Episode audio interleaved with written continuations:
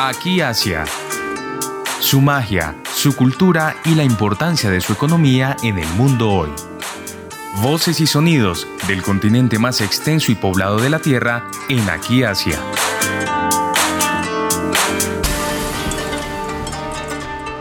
Buenos días y bienvenidos a otro espacio de Aquí Asia en Javeriana Estéreo. Hoy estamos conectados con Medellín. Allí se encuentra Mayo Suzuki.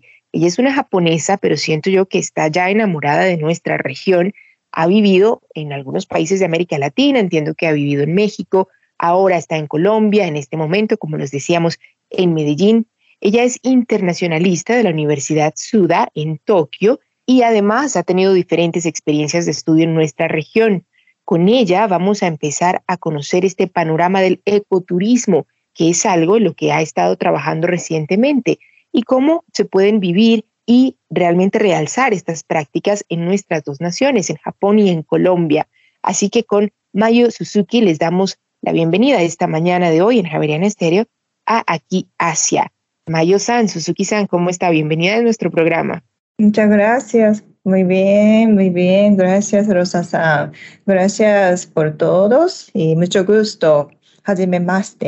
Konnichiwa. Pues notamos que efectivamente eh, habla muy bien español, Mayo-san, Mayo Suzuki. Ella estudió también en nuestra región. ¿Por qué no nos cuenta un poco primero de esta experiencia que ha tenido viviendo en América Latina? Yo entiendo que estuvo en México y también estudiando en la Javeriana de Colombia. Sí, eh, desde 2019 he vivido en Colombia hasta ahora. Entonces, antes de eso, yo vivía en México por un año y medio, pero allá estudié español mexicana y después me mudé por su trabajo de mi pareja. Entonces, Tenía que aprender otra vez español colombiano. Eh, y, me, me enamoré de Colombia por la naturaleza y también la gente muy amable y muy juiciosa. Eh, me di cuenta que mucha gente estudia muy alto nivel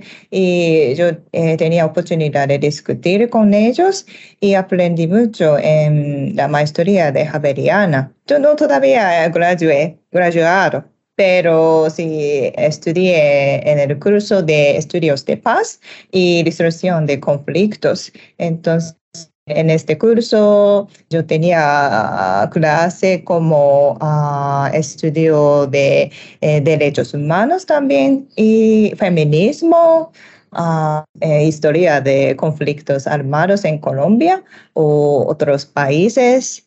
También eh, tenía la oportunidad como eh, escuchar muchas eh, compañeros de la clase, eh, cómo está ayudando o cómo apoyando a las víctimas de los conflictos. Y también esas víctimas incluye el pueblo indígenas. Entonces, eh, desde clase yo, mi interés se cambió mucho. Antes de tomar esta clase, yo trabajé como consultor negocio, entonces eh, estaba enfocada más eh, área de negocios, como qué es beneficio para empresas y qué es la sostenibilidad para mejorar la estrategia de gerencia de la empresa.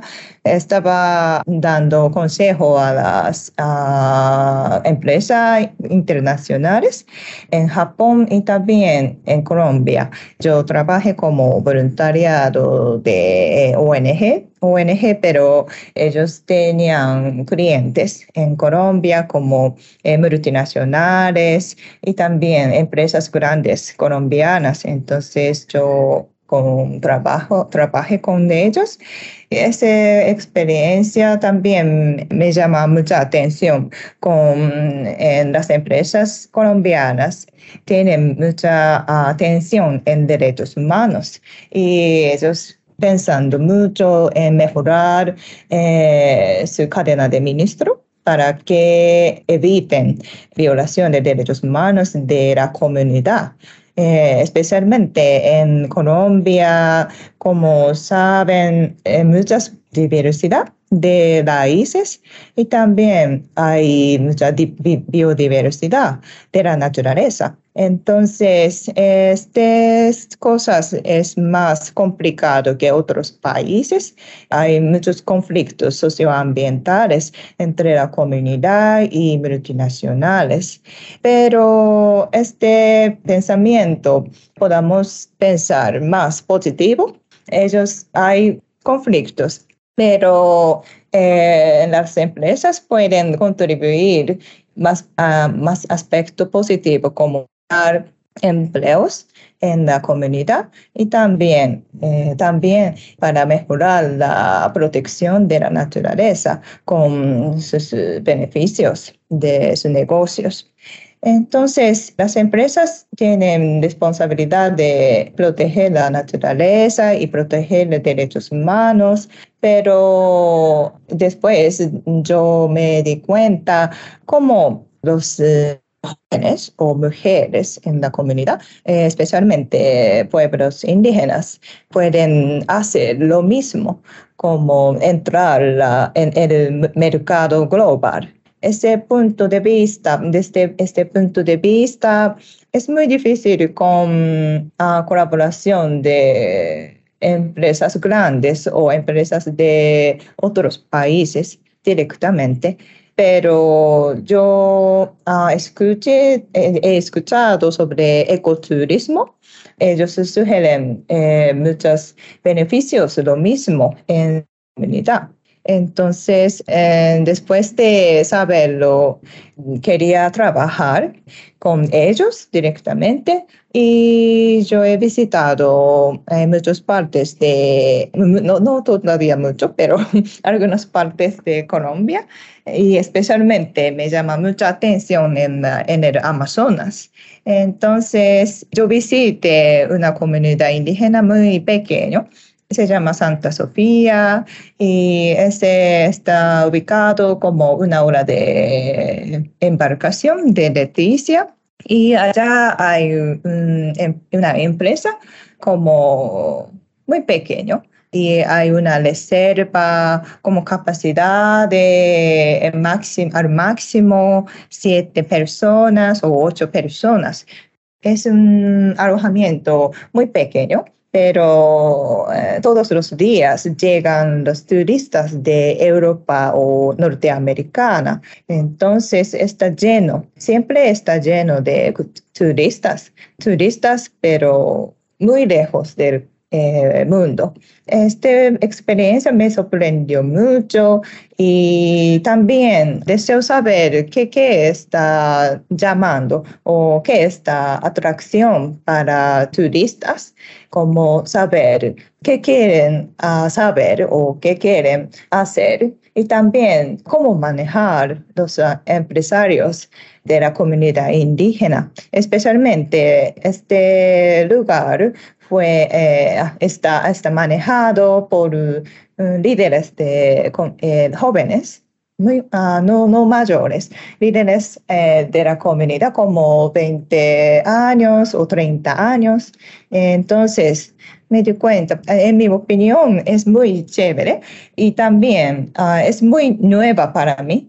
Ese tipo de empresarios tienen muchos deseos para cumplir más, para ganar más dinero y también para proteger la naturaleza. Y además, ellos son pueblos indígenas, entonces quieren mostrar su cultura, pero no quieren modificar para turismo. Quieren mostrar el estado actual o actividades actuales. Entonces, es... Sí, perdón que interrumpa Mayosan, pero me parece también muy interesante lo que nos cuenta. Hay un rincón allí en el Amazonas, Santa Sofía, a donde pueden llegar turistas extranjeros para conocer precisamente este corazón del Amazonas. Mayosan nos cuenta que ha ido ahí, entiendo que varias veces, en varias ocasiones. ¿Usted está apoyando de alguna manera a esta comunidad indígena en este proyecto de ecoturismo? Sí, trabajé hasta febrero con ellos como marketing, como manejando eh, social media, SNS, por ejemplo, Instagram o otras eh, maneras de publicidad. Entonces, sí, yo trabajé con ellos. Sí, y también he ido, eh, sí, fui, fui allá como seis veces, como, sí, allá, sí, muchas veces. Y nos contaba Mayosan que allí vio muchos, eh, muchas personas de nacionalidades de Europa, quizás estadounidenses, pero siendo japonesa, usted ve en este lugar este pequeño rincón del Amazonas, seguramente muy exuberante, muy hermoso, ve allí un potencial para que quizás turistas de Asia lleguen a nuestro país o turistas puntualmente de Japón? Sí, yo estaba pensando cómo invitar japonesas o chinas o eh, coreanas pero un poco difícil porque la cultura de tomar vacaciones es solamente final de cuando voy a hablar de Japón, es muy difícil para tomar vacaciones muy largas. En Europa o norte, norteamericana eh, pueden tomar como dos semanas o tres semanas al año para quedarse o para compartir con la familia, pero en Japón siempre una semana o diez días en verano o final de año es máximo. Entonces, un poco difícil invitar o y atractar a japoneses, pero como por ejemplo en el proceso de transición, de carrera, carrera profesional o para estudiantes, sí pueden viajar a, Amazonas más fácilmente. Mayo-san, usted que está tan conectada con los dos países, tanto Colombia como Japón, ¿qué sugerencia le daría a nuestro gobierno de Colombia para promocionar estos espacios, estas posibilidades de ecoturismo? Efectivamente ya sabemos que está la limitante de las vacaciones para muchos japoneses, pero quizás sí hay un nicho de personas que podrían tomarse el tiempo de venir hasta Colombia y hacer estos, estos viajes dentro de nuestro territorio. ¿Cuál sería su sugerencia para nosotros? Sí, gracias por preguntarme. Sí, yo una vez hablé con ProColombia. Ellos quieren publicar empresas japonesas a visitar a Colombia o trabajar con Colombia.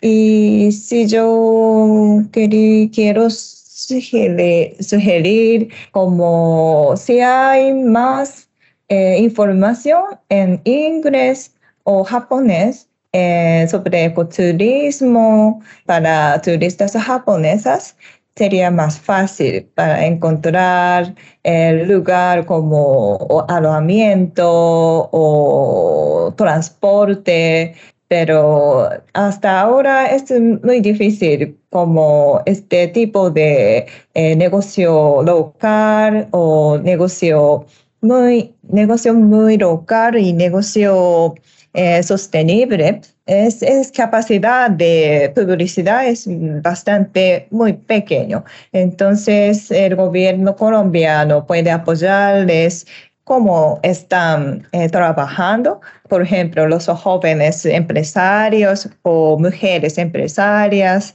o hay víctimas eh, de conflictos, ellos también uh, trabajando en ecoturismo.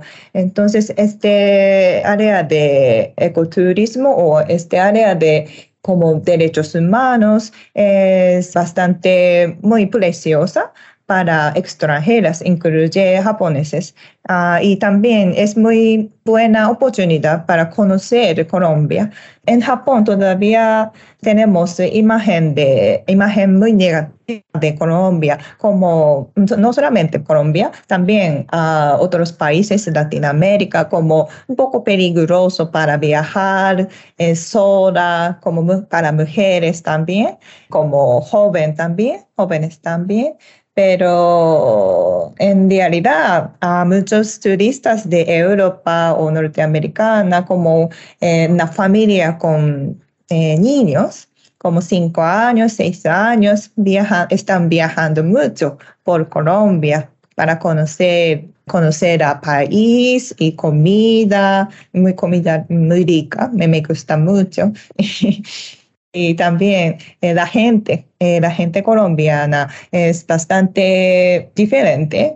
Yo sentí muy diferente a otros países latinoamericanos. Entonces, este punto también puede llamar más atención de eh, otros países.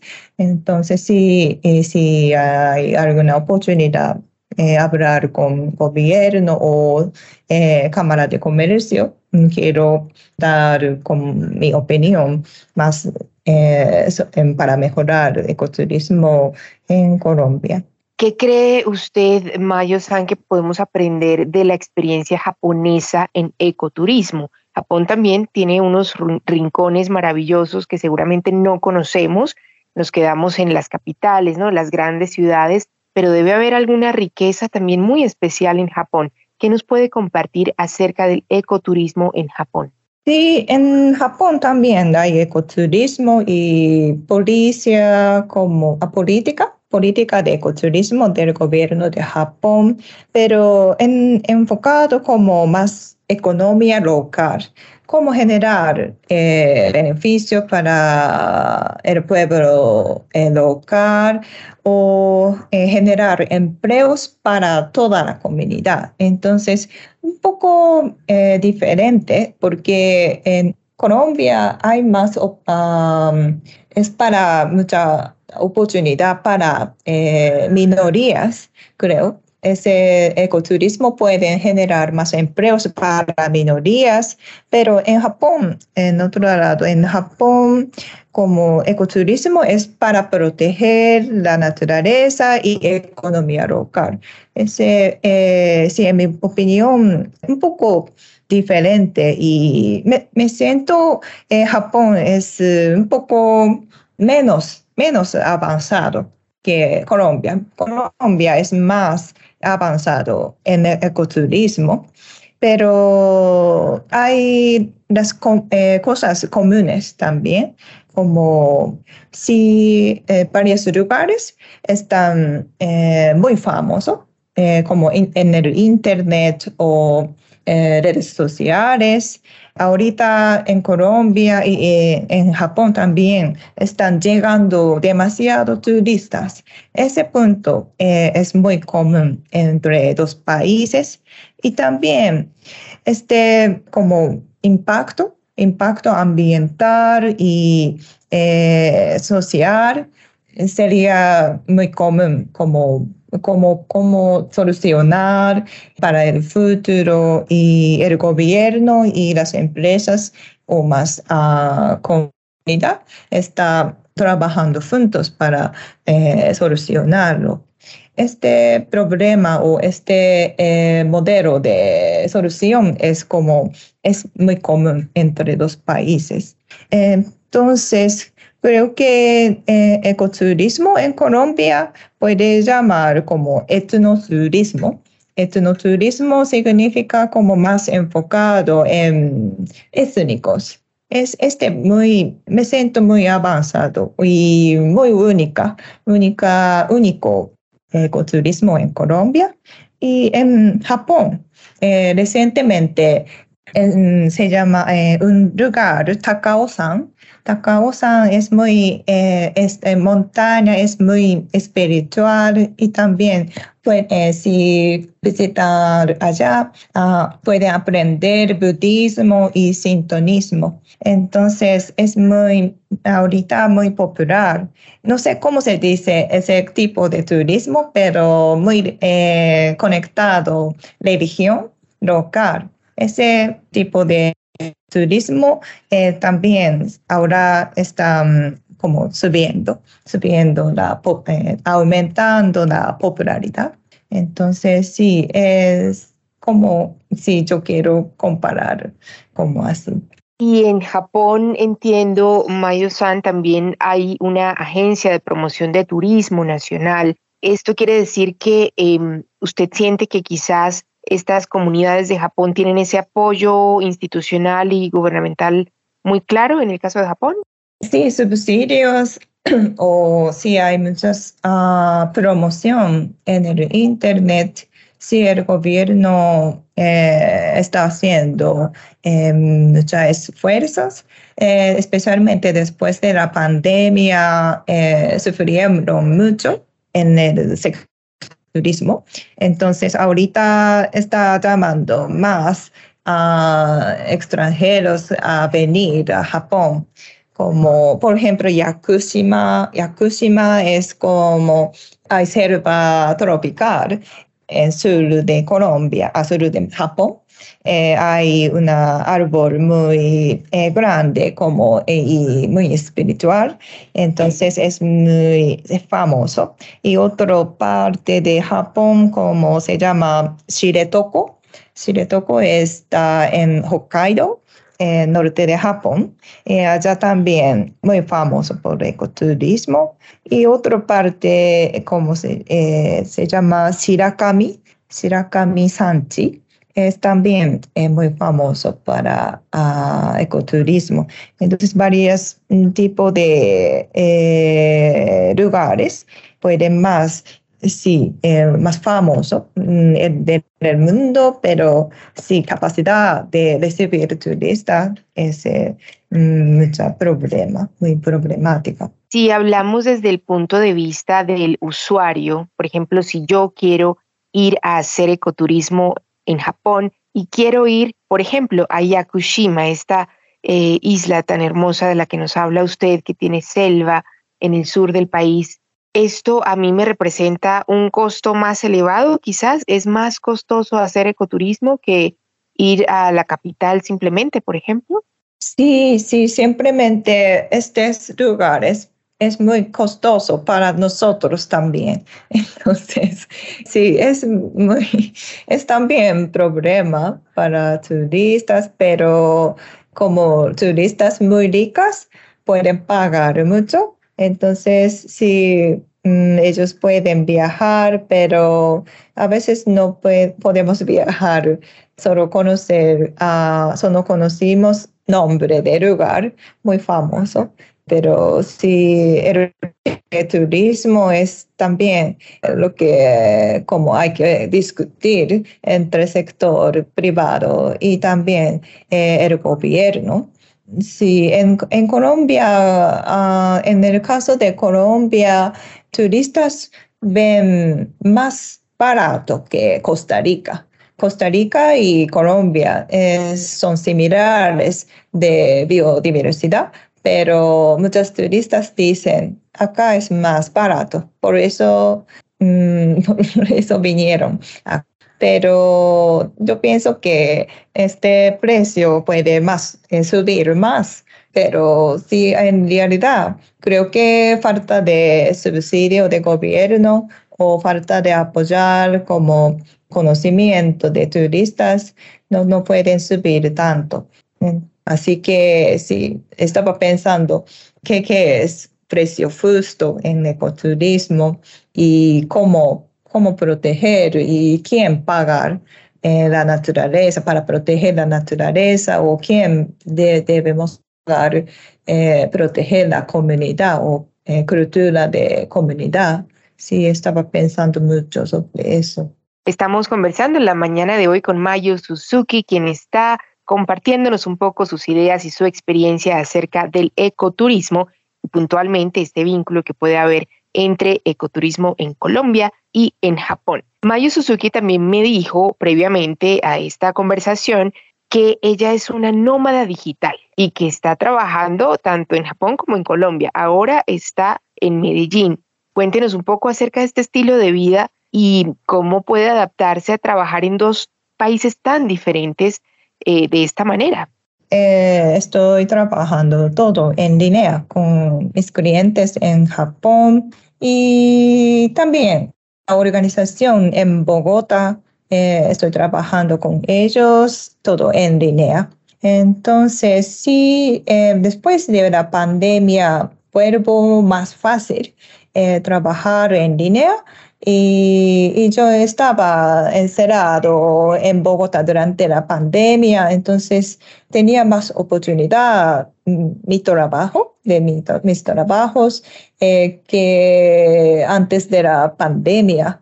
Eh, es como un gran cambio de trabajadores, como manera de trabajar en la casa. Y a veces no, no les gusta, pero a mí me gusta, porque cuando estaba trabajando en Tokio, necesitaba subir tren o bajar tren y caminar mucho y falta mucho uh, tiempo. No, no, no, no tenía suficiente tiempo para la familia o amigas.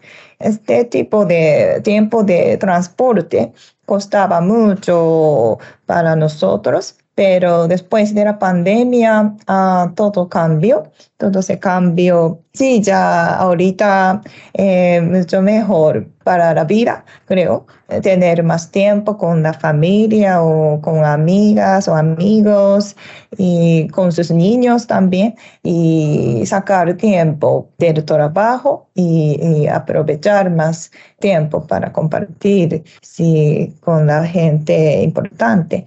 Entonces, eh, en Japón, eh, actualmente, mucha gente uh, regresando a la oficina, que mis clientes también, pero ah, ellos quieren ver en persona porque eh, nuestra cultura como en nuestra cultura nos importa más comunicación como llamadas y como ojos a ojos, como se dice, hay contactos.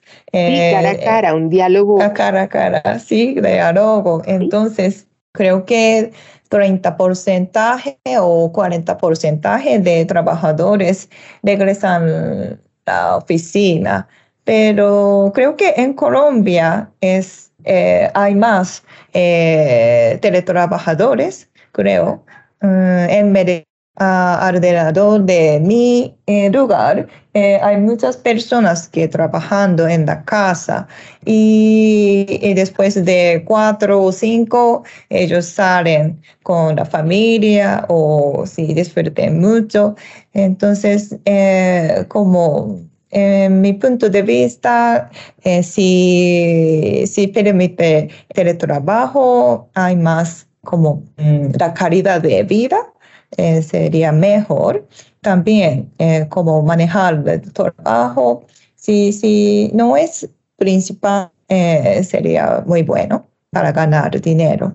Bueno, es una opción de vida entonces esto de ser nómada digital y fíjense que tenemos el caso de una japonesa que trabaja de esta manera en nuestro país. Ya vamos cerrando el programa y siempre ponemos algo de música, un tema musical japonés que le guste, que la conecte, que le recuerde quizás aquello lindo de su país y que nos pueda sugerir escuchar. ¿Cuál sería? Ah, sí, yo quiero sí, presentar una música de Hikaru Utada. No sé, no sé, ustedes saben, pero Sí, a mí me encanta desde cuando era estudiante de colegio. Sí, voy a sugerir uh, una canción de Utada Hikaru, Hikaru Utada.